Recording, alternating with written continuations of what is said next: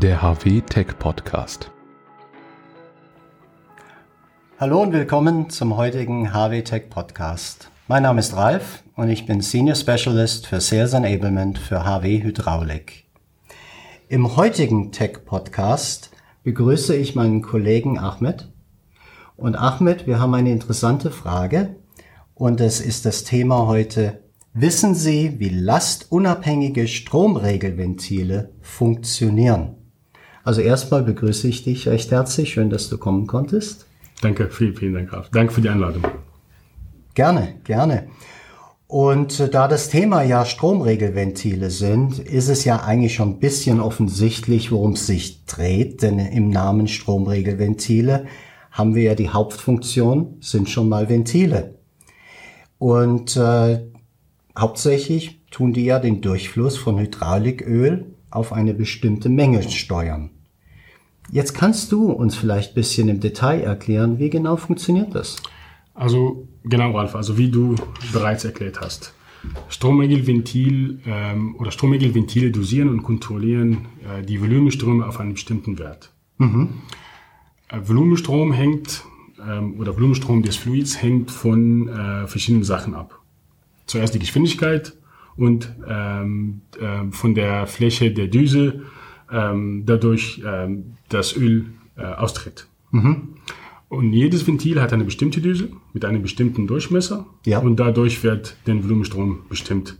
Mhm. Und normalerweise wir machen das und wir benutzen Stromregelventile, um äh, eine oder die, die, die Geschwindigkeit der Aktuator äh, auf eine, einen bestimmten Wert äh, einzustellen. Mhm. Warum können wir das nicht einfach an der Quelle einstellen? Also eigentlich das geht, kann man das machen. Mhm. Aber nicht alle Anwendungen und alle Kunden erfordern äh, Servomotoren oder variable Drehzahlpumpen. Das auch erhöht die Preise von den Aggregaten. Ähm, und vor allem, wenn der Verbraucher mit einem Speicher verbunden ist, dann mhm. defini definitiv brauchen wir ein Stromregelventil. Okay, also Stromregelventile sorgen dafür, dass wir eine stabile Geschwindigkeit des Verbrauchers gewährleisten können. Habe ich das richtig verstanden? Ja.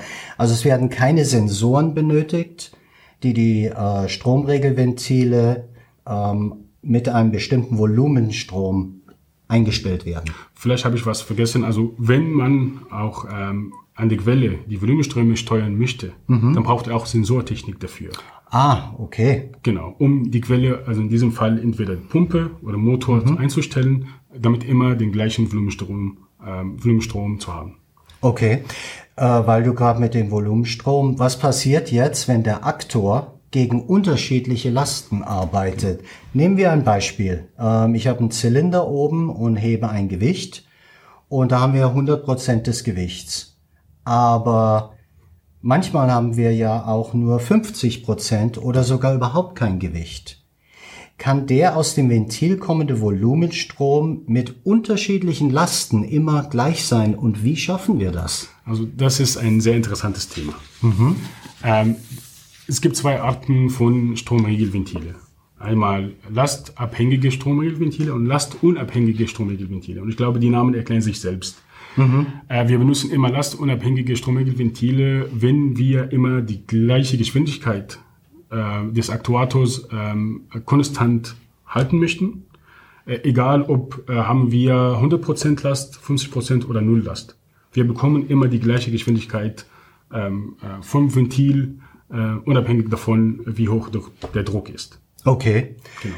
Ähm, bevor wir jetzt über spezifische Anwendungen reden, es würde mich mal interessieren, welchen Unterschied zwischen den beiden Typen besteht mhm. und wie wir diese Lastunabhängigkeit erreichen können und dennoch einen stabilen Volumenstrom mit ja. unterschiedlichen Drücken und Lasten gleichzeitig hinkriegen. Also normalerweise das muss äh, skizziert und erklärt werden, aber mhm. ich versuche in, in einfachen Worten die Funktion zu erklären. Ähm, Stromregelventil ist nichts anderes als ein Druckwaage. Okay. Er besteht aus einem Gehäuse. Mhm. In diesem Gehäuse gibt es einen Kolben ja. mit beiden mit zwei Enden und eine Feder. Mhm. Ähm, beide Enden des Kolbens sind mit Druck aufgesetzt. Äh, einerseits mhm. von der Pumpe, ja. andererseits vom Verbraucher. Ähm, Und dadurch auch gleichzeitig auch, die zwei Enden sind miteinander verbunden. Und der einzige Unterschied oder Druckunterschied innerhalb des Ventils entsteht durch ähm, Federdruck. Also das heißt, die Feder äh, zieht sich zusammen und dehnt sich aus, abhängig vom ähm, oder von der Änderung am Aktuator. Ja. Und dadurch bekommen wir immer eine konstante Druckdifferenz zwischen beiden Enden beziehungsweise Auslass und Einlass des Ventils. Und wenn der Druckunterschied immer konstant ist, das heißt, wir bekommen immer die gleiche Geschwindigkeit. Okay. Genau. Es gibt verschiedene bei Harvey, es gibt verschiedene, ähm, äh, verschiedene äh, Genauigkeiten, verschiedene Toleranzen, ähm, je nach Anwendung wird es dann bestimmt. Ja, ähm, das war ziemlich viel grad. Äh, lass mich mal ein bisschen zusammenfassen, was ich mir hier äh, aufgeschrieben habe. Das heißt, es handelt sich um ein mechanisches Gleichgewicht im System, Ja. das durch verschiedene Verbindungen innerhalb des Ventils und der Feder erreicht wird. Das hast du ja da erklärt. Genau.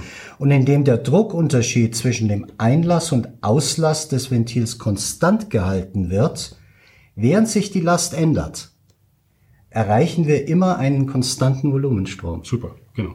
Oh, das ist ja prima.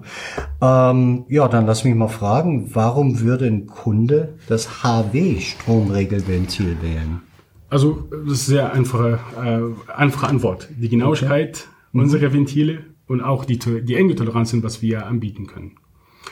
Ähm, wenn du den Markt betracht, ähm, zum Beispiel ähm, äh, betrachtest, Ralf, du findest ähm, äh, verschiedene Toleranzen. Häufigste Toleranz auf dem Markt ist ungefähr plus minus 10 Prozent. Ein Beispiel, du bist ein Kunde, du brauchst für deinen Verbraucher äh, 4 Liter pro Minute, aber durch die äh, auf dem Markt Ventile, was, was kann man da finden, bekommst du einen Volumenstrom von 3,6 bis 4,4 Liter pro Minute. Wenn du un unsere SR2 zum Beispiel, HW-Ventile betrachtest, Ja. wir haben sehr, sehr enge Toleranzen, wesentlich eng- enge Toleranzen als was, ähm, was wir jetzt gerade gesagt haben. Nämlich plus minus 0,05 Liter pro Minute. Das ist ungefähr achtmal besser, was Wow. auf dem Markt Achtmal? verbreitet ist. Achtmal besser, als was auf dem Markt verbreitet ist. Ja, Respekt. Na, gibt's außer den gewünschten Wunsch Volumenstromregelungen noch weitere Vorteile? Ähm, du hast ja diese enge und gute Genauigkeit von dem SR2 Stromregler genannt.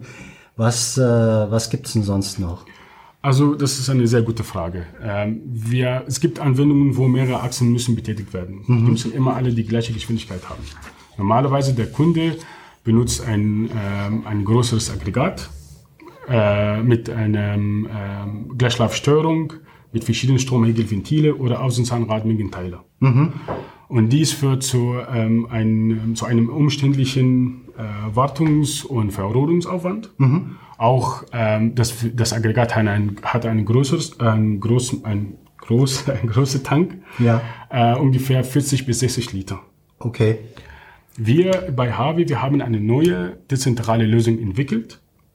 Ähm, es geht hier um ein äh, dezentrale, dezentrales Aggregat mit einem Motor, ein, mit einem Zylinder und einem Stromregelventil. Und pro Achse installieren wir ein LiftX oder diese dezentrale Lösung. Wie heißt das nochmal? LiftX. Ah, LiftX. Genau. Okay. Ähm, alle Stromregelventile werden auf unserem Prüfstand gemäß Kundenanforderungen abgestimmt, ähm, eingestellt auch. Ja. Und wir wissen, dass alle, also alle unsere Ventile, die haben ganz enge Toleranzen. Die sind bei uns eingestellt. Wir brauchen überhaupt keine Kommunikationssystem äh, zwischen den Achsen zu kommunizieren, weil wir wissen, alle Achsen die Geschwindigkeiten oder die gleiche Geschwindigkeiten haben werden. Wow. Ah, Und das, also durch, und durch diese dezentrale Lösung, das LiftX, äh, wir haben eine, eine erhebliche Reduzierung äh, äh, beim äh, Ölvolumen und Inbetriebnahme und Wartungszeit auch. Okay. Das heißt also, dass wir beliebig viele von diesen Liftax, äh, spreche ich das richtig aus? LiftX, genau. Ja, Liftax-Aggregaten liefern können und wir können immer sicherstellen, dass jede einzelne Liftax den gewünschten Volumenstrom mit sehr hoher Genauigkeit aufweist. Perfekt.